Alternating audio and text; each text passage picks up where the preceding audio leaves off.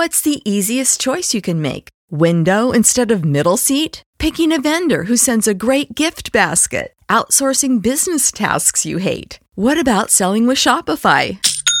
Whether you're selling a little or a lot, Shopify helps you do your thing, however you cha-ching. Shopify is the global commerce platform that helps you sell at every stage of your business. From the launch your online shop stage to the first real life store stage, all the way to the did we just hit a million orders stage? Shopify's there to help you grow. Whether you're selling scented soap or offering outdoor outfits, Shopify helps you sell. Wherever and whatever you're selling, Shopify's got you covered. Sign up for a $1 per month trial period at shopify.com slash try. Go to shopify.com slash try now to grow your business, no matter what stage you're in. Shopify.com slash try.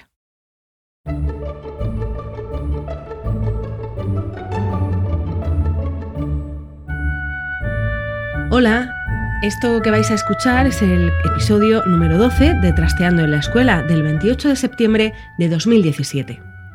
Bienvenidos a Trasteando en la Escuela. Yo soy Marta Ferrero y este es el podcast que acompaña al proyecto Trasteando en la Escuela. Hoy vamos a hablar de cómo se puede transformar un aula normal, con sus cuatro paredes, pupitres, sillas y poco más, en un lugar donde se pueda ofrecer una educación más participativa y motivadora. Nos va a contar su experiencia Laura Bermúdez, que es maestra de primaria y responsable de la creación del proyecto Trasteando.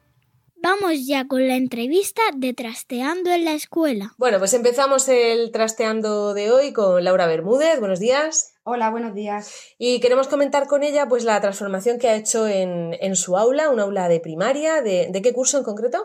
Eh, segundo de primaria.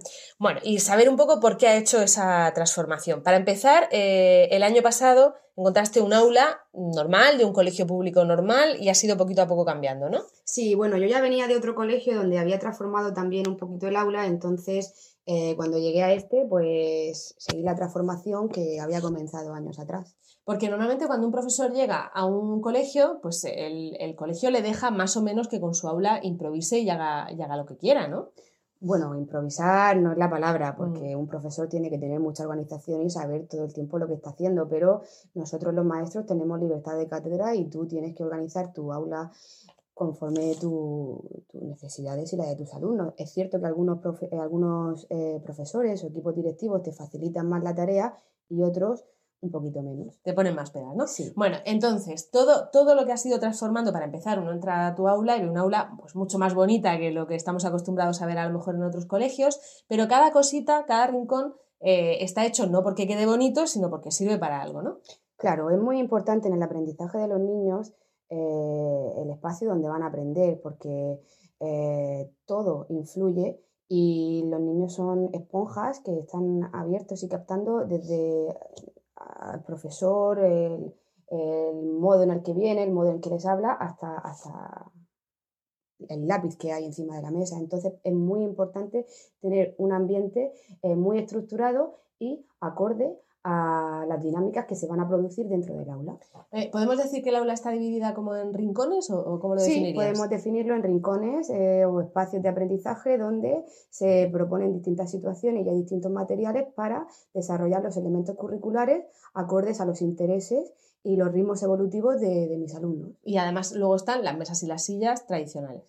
Eh, sí, estamos trabajando, las tenemos en equipos y en clase tenemos libertad de movimiento, o sea que aunque tengamos sillas tradicionales no significa que estemos las cinco horas sentados, sino que eh, los niños se mueven, pueden cambiarse de equipo, pueden trabajar en otros espacios que no sean sentados, en el suelo, en la biblioteca, en cualquier eh, sitio preparado de clase. Eh, Esa es una de las preocupaciones que tienes, ¿no? Lo de que los niños no tengan que estar sentados cinco horas, que puedan moverse.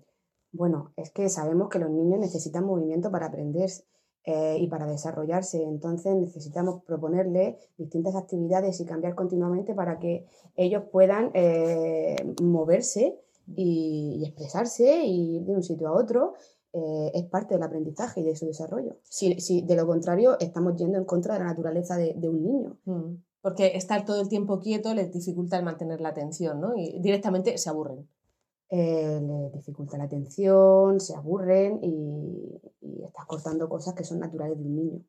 Bueno, pues vamos a empezar, como vamos a poner en, en Facebook y en, y en, la página de Trasteando las fotografías del aula de Laura, pues vamos a ir poquito a poco por cada, por cada esquina. Que al principio tienes una zona donde eh, está dedicado para las estaciones. Sí, es una mesa de la naturaleza, una mesa de la estación donde los niños y yo eh, traemos cositas relacionadas con, con el, la estación en la que estamos. Entonces, ahora que hemos empezado el otoño, la que hay en la foto es de verano, pues vamos a traer eh, fruta que sea típica del otoño, eh, los colores son muy importantes, la mesa de la estación tiene unas telas que siempre van a ir acorde a los colores en los que estamos, entonces vamos a pasar de un amarillo y de un azul propio del verano, de la alegría, a unos colores pues como más otoñales, marrones, anaranjados, rojizos, y los niños traen cositas que las vamos observando y yo también. ¿Cómo qué, por ejemplo? ¿Qué hay en la mesa del otoño? Pues en la mesa del otoño la tela ha cambiado, ahora es una tela marrón y anaranjada. Tenemos calabazas, tenemos legumbres, tenemos piñas, eh, plantas que nos encontramos ahora. Y pronto empezarán a llegar las hojas de otoño, que a los niños les encanta traer hojitas que se van encontrando por el parque. Eh, bellotas también, que hay muchas en el cole y las van recogiendo. Mm. También tenemos un reloj eh, del tiempo, de, de arena, otro de agua. Es una zona como muy relajante.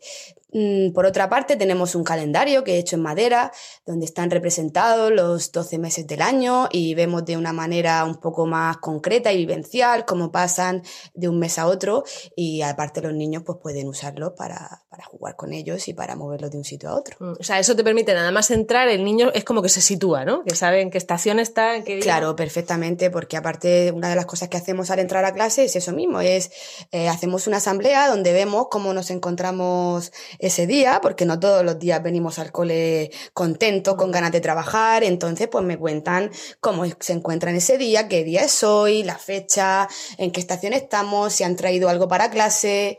Bueno, y después de esa mesa donde se sitúan, donde está el otoño, viene la mesa de los proyectos. ¿Qué se hace ahí? Pues ahí trabajamos eh, los temas que estemos eh, aprendiendo ese, ese, trimestre. Entonces, por ejemplo, eh, eso nos basamos en, en, en, el currículum y, por supuesto, en sus intereses. Siempre son, este, ahora mismo estamos haciendo eh, cosas relacionadas con el universo que surgió de sus intereses y les encanta. Y tenemos actividades, pues, desde lo más concreto hasta lo más abstracto y, y, y muchas maneras de de aprender. Pues. Porque no, no, divides por asignaturas. O sea, el, el, horario de la mañana no dices este, este tramo estamos dando ciencias, este tramo estamos dando lengua, es todo mm, a la vez. Es que como dice la LOMCE, tenemos que trabajar de una manera globalizada. Entonces, cuando trabajas por proyectos y por tareas, realmente está todo conectado. Cuando estamos hablando sobre el universo o las tareas que hay propuestas del universo, o estamos desarrollando el lenguaje oral, o estamos desarrollando el lenguaje escrito, o estamos desarrollando matemáticas. Entonces, ¿dónde empieza una cosa y dónde termina la otra? Realmente no hay ninguna frontera. Uh -huh.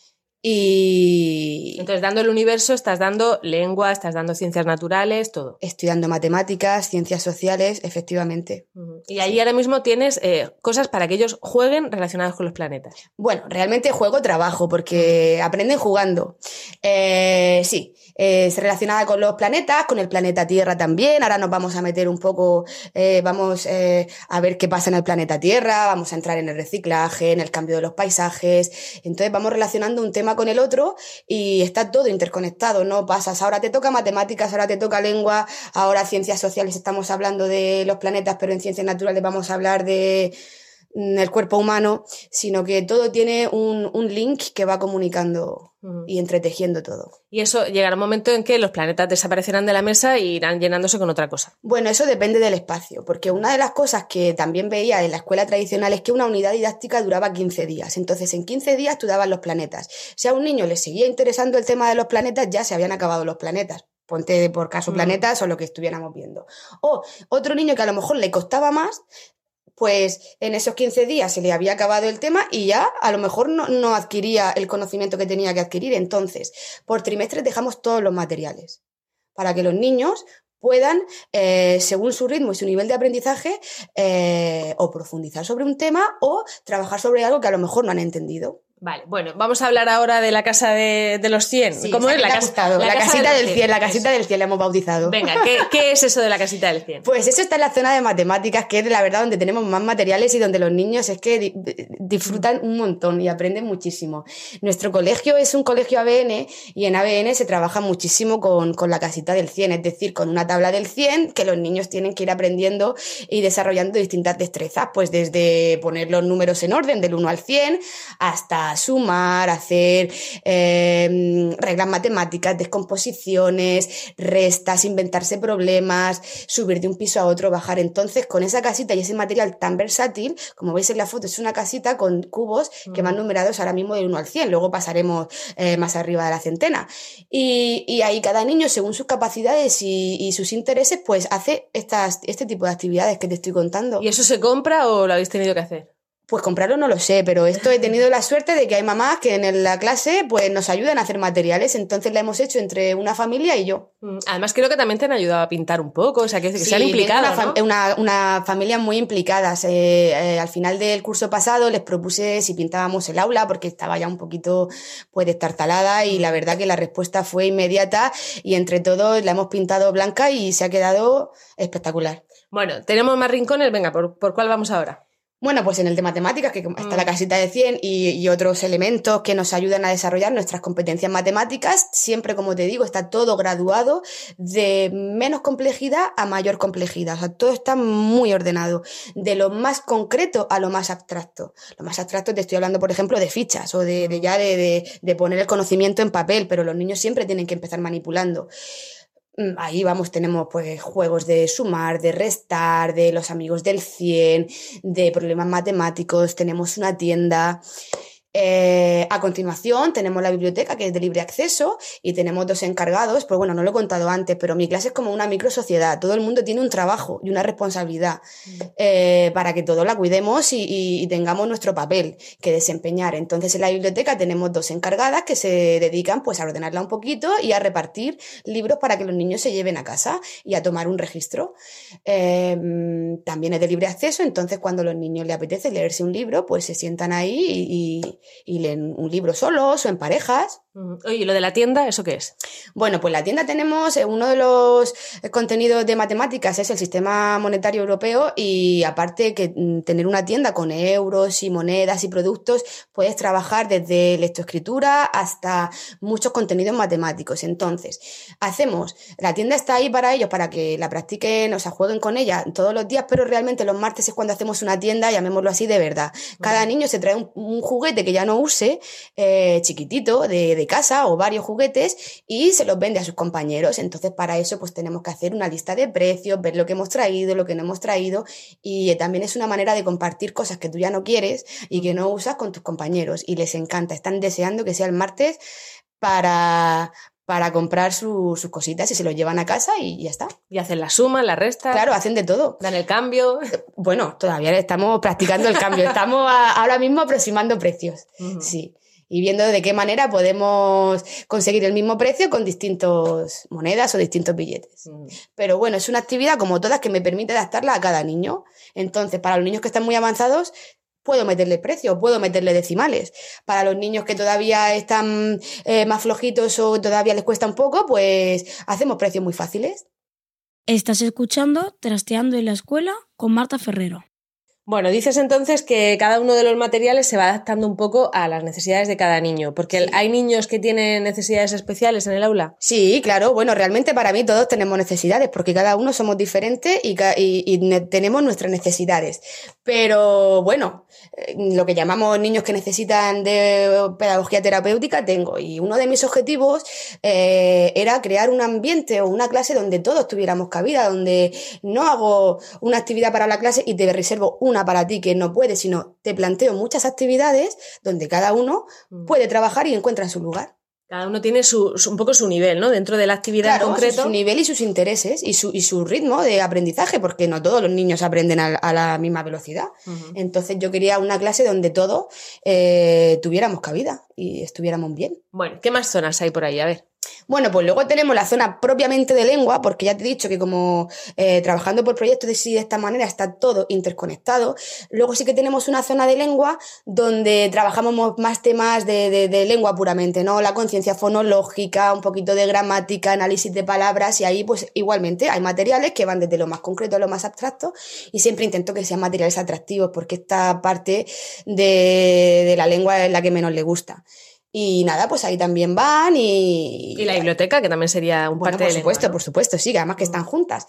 Luego, a continuación, tenemos una zona de creatividad, donde hay muchos materiales, eh, claro, les encanta. Ahí pues desde acuarelas, rotuladores, plastilina, eh, hilo para coser, eh, purpurina, bueno, todo lo que te puedas imaginar de, de, de, materiales, pues ahí están y entonces ellos pues también hacen sus creaciones. ¿Por qué cosen los niños? Bueno, coser es una actividad eh, muy importante porque les ayuda no solo a centrar la atención, sino es un prerequisito importantísimo para la lectoescritura. Cuando cosemos estamos poniendo en funcionamiento muchas estrategias mentales y eh, de coordinación, ojo, eh, mano, uh -huh. que nos va a permitir también eh, luego mejorar en la lectoescritura. Fíjate, y antes, por ejemplo, solo cosían las niñas. Yo me acuerdo cuando yo era pequeña que, que nosotras cosíamos eh, entraron chicos en el aula, entonces como no querían las monjas que los chicos cosieran, dejamos de coser todos. No, pues aquí cosemos todos, niños y niñas. y aparte cosemos muchas cosas. Tenemos, ahora mismo estamos haciendo ganchillo, pero también tenemos un telar uh -huh. que van haciendo entre todos. Vale. Entonces es, es, muy bonito verlo porque luego tenemos el de primero que lo terminamos y ya lo he colgado y ahora empezaremos el nuevo telar de segundo que va a ser precioso también. Oye, una cosa, ¿hay, ¿hay ordenador? ¿Hay nuevas tecnologías? Bueno, en mi clase tenemos la pizarra digital, pero estamos esperando que la consejería nos dijo que nos iba a arreglar internet desde hace varios meses, entonces pues no tengo internet, así que la usamos muy poquito a ver si vienen y nos arreglan el tema, porque luego tengo muchos estándares que evaluar de nuevas tecnologías y no puedo.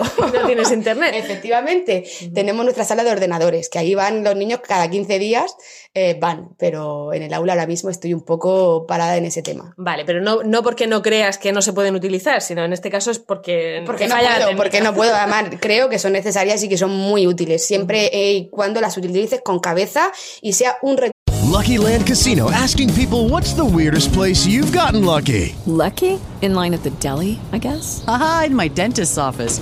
More than once, actually. Do I have to say? Yes, you do. In the car before my kids' PTA meeting. Really? Yes. Excuse me, what's the weirdest place you've gotten lucky? I never win and tell. Well, there you have it. You can get lucky anywhere playing at LuckyLandSlots.com. Play for free right now. Are you feeling lucky? No purchase necessary. Void where prohibited by law. 18 plus. Terms and conditions apply. See website for details. Hello, it is Ryan, and I was on a flight the other day playing one of my favorite social spin slot games on ChumbaCasino.com. I looked over the person sitting next to me, and you know what they were doing? They were also playing Chumba Casino. Coincidence? I think not. Everybody's loving having fun with it. Chumba Casino is home to hundreds of casino-style games that you can play for free anytime, anywhere even at 30,000 feet. So sign up now at ChumbaCasino.com to claim your free welcome bonus. That's ChumbaCasino.com and live the Chumba life. No purchase necessary. BGW. Void were prohibited by law. See terms and conditions. 18 plus. Curso más del aula, al servicio del aprendizaje, no sea tu único recurso. Igual que los libros de texto, no tienen que ser el único recurso, pero también pueden estar por ahí, ¿no? Por supuesto, yo he trabajado con libros de texto y sin libros de texto. Para mí los libros de texto me dificultaban el tema de poder adaptarme a todos los niños, entonces este año los, los hemos quitado casi todos en mi clase. Eh, bueno, tienen inglés y las especialidades pero trabajamos sin libro de texto porque a mí me permite eh, poder trabajar con mucha más libertad y hacer estos proyectos muchísimo más motivadores para, para los niños donde partimos de contenidos que a ellos les interesen. Uh -huh. Bueno, eh, yo siempre pregunto, cuando hablo con un maestro que está haciendo cosas nuevas, pregunto dos cosas. Primero, ¿cómo se lo han tomado las familias? Ya me has dicho que en principio bien, ¿no? Bueno, pues yo, mm, que yo sepa muy bien, porque me ayudan a todo, cada vez que les pido algo están ahí dispuestas a, a todo. Realmente, eh, para que a ellas esto no les pille de sopetón. El año pasado entraban en el aula, porque aparte es que me ayudan. Tenemos, las mamás vienen a leer, bueno, y los papás, lo que pasa es que ahora mismo solo vienen mamás, pero estamos invitados todos, ¿eh? Mm. eh vienen a leer todos los días con los niños y, y eso me sirve para que a poder atender individualmente en lectura, que es muy importante, de otra manera no podría hacerlo a cada niño. Entonces, como las mamás entran en el aula y ven lo que hacemos, que no es nada del otro mundo, mm. y ven que los niños están contentos, pues la verdad que, es, que muy bien. O sea, las mamás entran y leen con un niño, no, no tiene por qué ser el suyo, con el que... Normalmente, bueno, todavía no hemos empezado este año, porque vamos a empezar a partir de octubre. Una mamá venía y leía con todos los niños. Vale. O sea, uno a uno, en un rinconcito, con un librito, leía un poquito. Entonces, a lo mejor, pues en media hora, 45 minutos ya había terminado y se iba. Y mientras los demás seguíamos a pues, lo que estuviéramos haciendo en ese momento en Haciendo clase. otras cosas. Bueno, Sí. y la siguiente pregunta, aparte de cómo se lo han tomado las familias, es eh, cómo se evalúa. O sea, ¿de verdad los niños aprenden contenidos? Si hicieras un examen, ¿saben los contenidos? Bueno, aprenden muchísimo más porque son contenidos que han nacido de ellos y aparte que están adaptados a lo que ellos pueden aprender. Eh, para mí el examen pues es una herramienta como otra cualquiera de, de evaluación, pero me parece un poco pobre.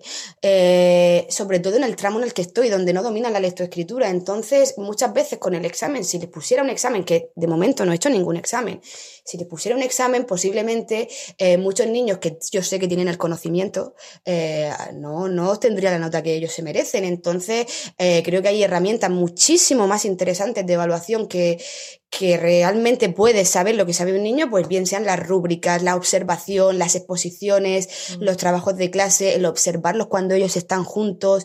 Yo tengo registros de todo y entonces voy apuntando ahí pues cualquier ítem de cada niño, lo que, lo que tengo que evaluarle, lo que no, lo que le falta. Y también me parece un poco injusto cuando haces un examen siempre evalúas eh, una cosa en un momento. Yo la evaluación no la hago así. A lo mejor a un niño le evalúo mediante una herramienta de evaluación, ponle por caso, si sabe sumar o plantear un problema, pero a otro niño le evalúo lo mismo dos semanas después, cuando sé que ha llegado al contenido. Si lo hiciera a la misma vez todo, quizás ese niño que se lo he evaluado dos semanas después porque todavía no lo había entendido, hubiera suspendido. ¿Y es fácil entonces poner nota con, con este sistema? Pues facilísimo, porque aparte con los estándares de aprendizaje que son mi guía, eh, tú te los imprimes por trimestre y vas con tus registros tomando nota. Además es que lo haces, pero con, con mucha precisión. O sea, no, no te saltas ninguno. Vas uno a uno poniendo nota de cada. Claro, claro. Esto es Trasteando en la Escuela. Estábamos hablando de material, pero también de que algún apoyo tienes en, en libros de texto, en fichas, en cosas que a lo mejor parecen más tradicionales, ¿no?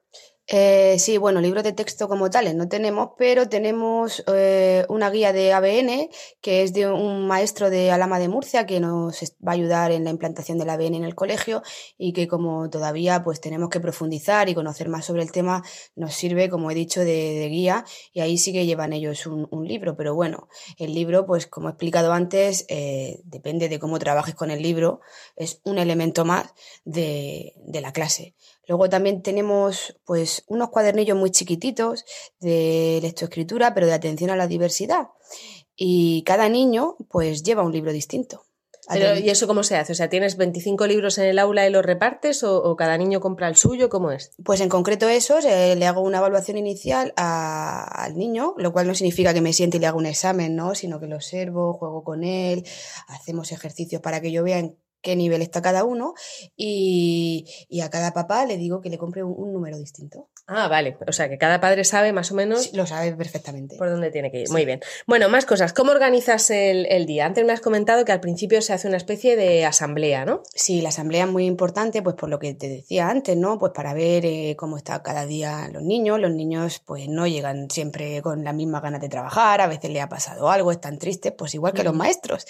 Y eso pues me permite un poco que con, con el día, con, con nosotros, con la clase, eh, cantamos alguna mm, canción, hacemos alguna poesía, me cuentan cosas, vemos si alguien ha traído algo para la clase, porque como son muy espontáneos y en mi clase tenemos mucha libertad, pues los niños siempre nos traen pues para la mesa de la naturaleza o para la seño o para Mm. otro compañero. Y una, una vez que ha sucedido eso, pues vemos la fecha, en qué día estamos, en qué estación, en qué mes.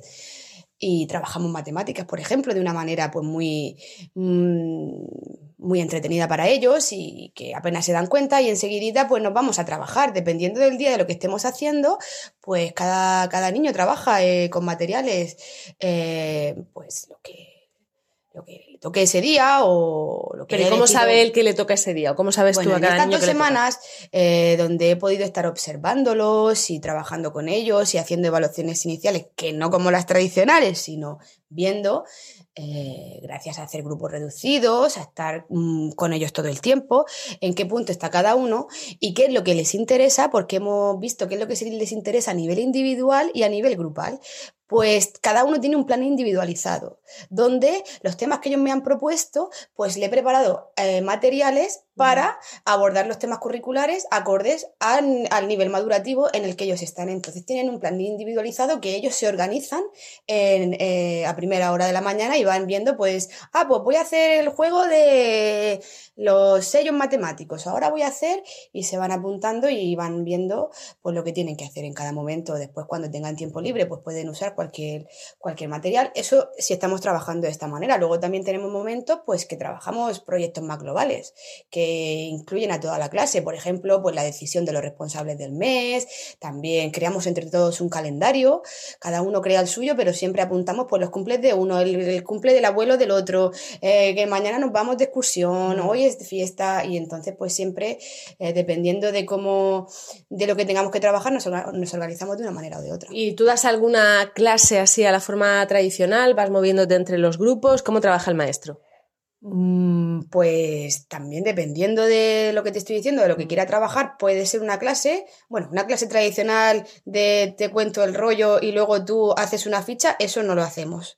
Eh, Puedo hacer una introducción acompañada con ellos de algún tema que nos haya interesado, con un material que yo le he preparado y después cada uno, pues a lo mejor va a trabajar con ese material de distinta manera o trabajan de otra manera con otros materiales distintos. Entonces, clases de esas tradicionales al uso mmm, casi que no hay. Casi que no. Bueno, y por ejemplo, eh, decía, me comentabas antes que se mueven mucho los niños por, sí. por el aula, sin, sin problemas, sin tener que pedirte permiso antes.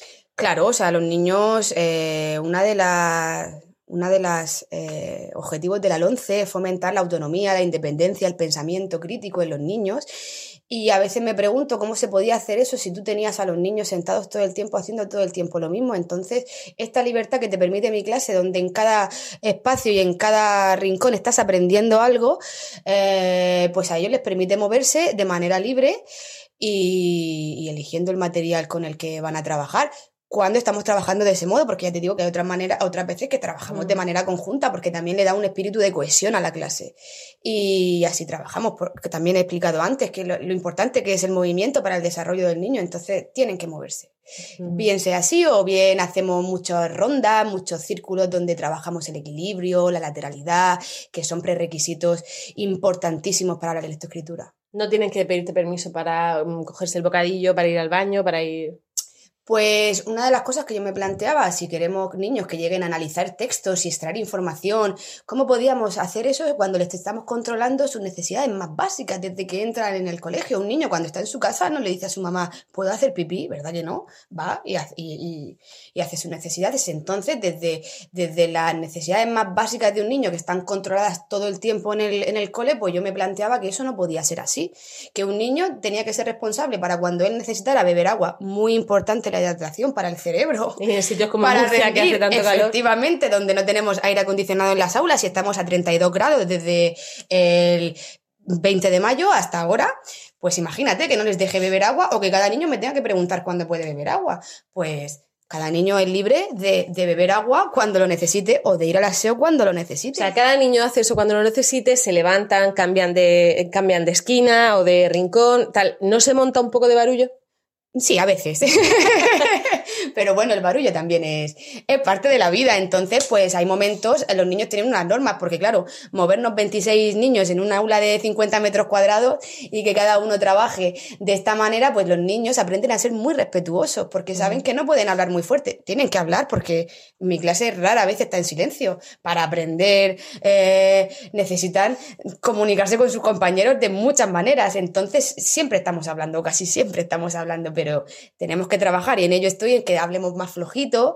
Eh, movernos se mueve muy bien. Ellos saben que no pueden correr por la clase, que tienen que llevar cuidado con los materiales y eso, vamos, eh, lo hacen estupendo. Es un caos controlado. Correcto, es un caos controlado, aunque es verdad que a veces, pues, como son niños, pues el nivel de la clase sube y en ese momento el profesor, que es un observador y que tiene herramientas para ello, pues haces algún tipo de actividad que baje ese ritmo o cambia la actividad, porque el profesor tiene que estar muy atento a todos estos detalles. Claro, y el profesor tiene que estar, has hablado muchas veces de las herramientas, no te refieres solamente a esos materiales que has mm. adaptado al aula, sino a la formación. Es muy importante saber cada cosa que utilizas, por qué la utilizas, para qué. Sí, bueno, es que todo esto no se puede hacer sin, sin formación. Es que para mí es lo básico. Bueno, primero, lo básico es un, un cambio de paradigma. Un, algo que te remueva dentro, que tú veas que esto no es lo que, lo que tú piensas que debe de ser la educación. También ayuda, por ejemplo, cuando yo estuve en el Reino Unido eh, trabajando en las escuelas, eh, ahí funcionan completamente diferente. Yo cuando volví aquí me encontré como, como volver a la escuela en la que yo mm, me eduqué, o sea, una cosa como que no, no concordaba con con la actualidad, efectivamente. Entonces, pues la formación es importantísima. Estos cambios no suceden de un día para otro. Yo llevo mucho tiempo formándome y es poquito a poco. Tú tienes que empezar, pues eso, primero que algo te remueva por dentro y empezar a formarte. Y hay muchas clases de formaciones primero para te tiene que apetecer hacer las cosas de otra manera y luego ver, bueno, pues de las opciones que hay, en cuál me quiero formar, ¿no? Efectivamente. A mí, yo como soy una persona que me apasiona mi trabajo, pues me he formado en bastantes cosas. Mm. Eh, empecé por el aprendizaje. Bueno, primero empecé con el tema del bilingüe, con, con el AICLE, que es el aprendizaje de, de los contenidos a través de, de, otro idioma, usando otro idioma, que bueno, que ya de ahí te, te, te chocaba un poco porque no era el mismo eh, rollo de echarle eh, la clase tradicional y tal. Luego seguí formándome en aprendizaje basado en proyectos. Luego he hecho muchos cursos de ABN con Jaime Martínez Montero, que es el creador del ABN y he tenido la suerte de conocerlo. También, pues, he hecho muchos seminarios Montessori, mucha formación, y el año pasado terminé una formación de un año. También he terminado, pues, algunos eh, seminarios Waldorf, eh, introducción a la lectoescritura, un curso también que estuvieron haciendo en la universidad en junio del año pasado. Y bueno, también mi hijo que va a una escuelita Waldorf, el poder estar y vivir una escuela diferente desde sus comienzos hasta hasta pues todo, porque ahí nos implicamos mucho, pues me da unas estrategias y una herramienta mmm, para, para aplicarla en mi aula. Y de todo eso que has aprendido, te has quedado pues para cada asignatura lo que más te ha interesado. Bueno, no para cada asignatura, sino darle al, al aula una estructura de las cosas que he ido aprendiendo, por ejemplo, una cosa muy accesible que está al alcance de todos es el aprendizaje basado en proyectos. Mm. Y eso lo hacen en muchos colegios. Eh, eso te da una herramienta muy sólida para poder quitar los libros de texto. Entonces, aparte del aprendizaje basado en proyectos, que fue por ahí, por donde yo empecé, pues luego todas estas cosas me aportan distintas eh, ideas de cómo puedo yo llevar eso a un grupo concreto de niños, porque no todo sirve para todos los niños. O sea, cada año, este año porque estoy con los mismos con los mismos alumnos, pero cada grupo es distinto. Entonces, teniendo muchas herramientas y sabiendo lo que tú quieres y qué es la educación a la que tú quieres llegar, una educación respetuosa y que sea diferente a lo que tú has conocido en tu niñez, pues puedes aplicar una cosa o, otra, pero siempre la base es la base de un aprendizaje individualizado, adaptado al niño, a sus intereses, a sus ritmos de aprendizaje y a lo que he estado contando un poco. Bueno, y ah, por ejemplo, este año estás con niños de 8 años, si en el futuro te tocara hacer esto con niños de sexto de primaria, pues serían otras cosas, ¿no? Claro, por ejemplo, cuando he trabajado con niños de sexto de primaria, bueno, es que claro, ellos tienen tanta autonomía. El año pasado estaba dándole eh, inglés a ellos y pues es otro mundo, o sea, las cosas que pueden llegar a, a desarrollar y, a, y aprender, pues basándonos en la misma filosofía, eh, lo, la, es, es, sí, es, es pues otro trabajo, pero al fin y al cabo es el mismo, es proporcionar aprendizajes de calidad basados en sus intereses, en las motivaciones, siempre con tu currículum de base y que los niños van a recordar eh, esa asignatura que tú les diste y esos proyectos que hicieron y, y cómo lo aprendieron. Uh -huh. Pues nada, muchas gracias por explicarnos todo esto. Pues de nada. Y por hoy esto es todo en Trasteando en la Escuela. Hemos contado en el programa de hoy con Laura Bermúdez, maestra de primaria y fundadora de Trasteando, y como siempre me han ayudado con la producción el resto del equipo, Eva Bailén, Belén Cristiano, María Pérez, Jacinto Molero, Iria Rodríguez, Gema Pérez, Ainara Muruzábal, Domingo Socorro y Noemí López. Y con esto hemos llegado al final del duodécimo episodio de Trasteando en la Escuela. Gracias por el tiempo que habéis dedicado a escucharnos, esperamos que os haya resultado entretenido y que nos ayudéis a trastear y a compartir todas estas ideas. Tenéis toda la información y enlaces de este episodio, también las fotografías, en nuestra web trasteandoenlaescuela.com y en la web de la red de podcast a la que pertenecemos, en emilcar.fm barra trasteando. En los dos sitios esperamos vuestros comentarios y también encontraréis las formas de contactar con nosotras. Esto es todo. Volvemos en 15 días en Trasteando en la Escuela.